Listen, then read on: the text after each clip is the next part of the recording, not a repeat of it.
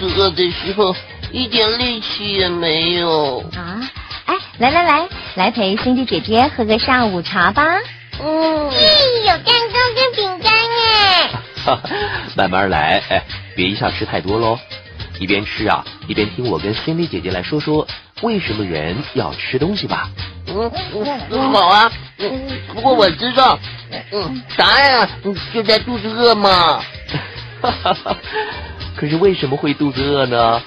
就是因为身体在告诉我们该补充能量了。我们必须依赖食物中的能量来维持生命，就像机器也依赖燃料中的能量是一样的。哦，嗯，那能量是什么呢？哦，能量呢是一种能，不管是使物体运动，或者使它们变热，还是使它们成为某一种形状，都需要能量。而能量的本身呢，可以是电、声音、热，或者是光等不同的形式存在哦。哦，能量啊，分为动能和势能。动能就是所有正在运动的物体所具有的能，速度越快，动能就越大。而势能呢，是存好准备用的能。当一个物体的位置或状态改变，就可能会获得势能。像是高空弹跳的人就有势能。至于能量的单位吗？就是焦耳。焦耳，好奇怪的名字哦。那是一个英国科学家的名字，是为了纪念他发现了能量不灭定律。另外啊，当一个力使得物体发生位置的移动的时候，能量就会从一种形式转化成另外一种形式，这样能就做了功。而做功或者是能量从一种形式转化成另外一种形式的快慢，就叫做功率。啊，那嗯，什么是能量不灭定律呢？哦，这个能量不灭定律吗？意思就是说，能量是不灭的，既不会忽然冒出来，也不会消灭。所以，当物体有能量的得或失的时候，能量只是从一个地方转移到另一个地方，或是转换成另一种不同的形式而已。哦，好难懂哦。就是嘛。没关系。那我们就来说说跟我们生活上比较有关系的部分吧。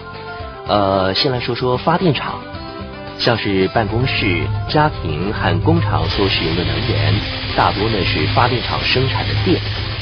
在以煤或者油为燃料的发电厂，随着燃料在炉膛里燃烧，燃料里储藏的化学能就会变成热能，把水烧沸变成蒸汽。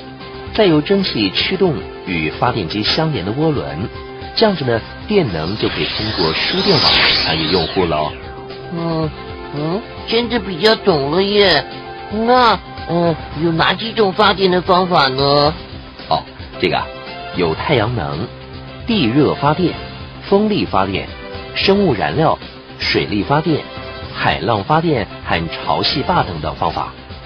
安吉哥哥。你刚刚讲的很多我都有听过，可是什么是生物燃料？还有，嗯，潮汐坝又是什么呢？哦，生物燃料指的就是植物燃料，所以像烧木材就算是啊。至于潮汐坝，就是说在涨潮和落潮的时候，大量的海水就会涨入河口，潮汐坝就是一座横跨河口的坝，随着潮水的出入。一些水就会通过坝里的水道，水流就可以驱动坝里的发电机喽。哦，还有一种啊，不使地球上有限的资源耗尽的能源，叫做可再生能源。矿物燃料会产生烟和其他的废气，但是可再生能源就不同喽，因为它们利用的是风或浪之类的自然现象的能。随着地球上矿物燃料逐渐消耗完毕。人类就不得不更依赖可再生能源喽。嗯，那煤、石油和天然气就是矿物燃料喽。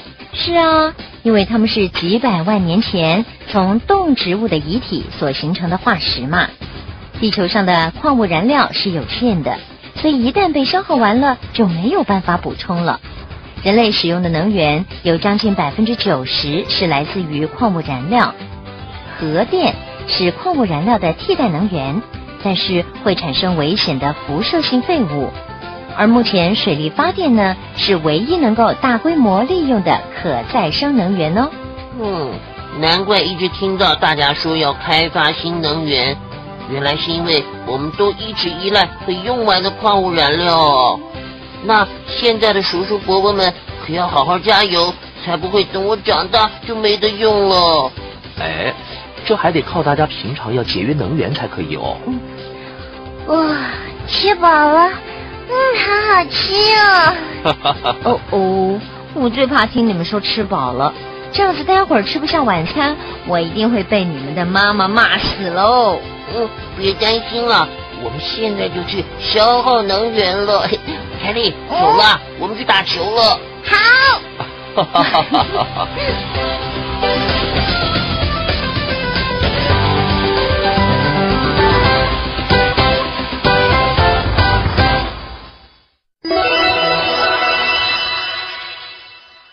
小朋友，车子要靠什么发动啊？答对了，就是引擎。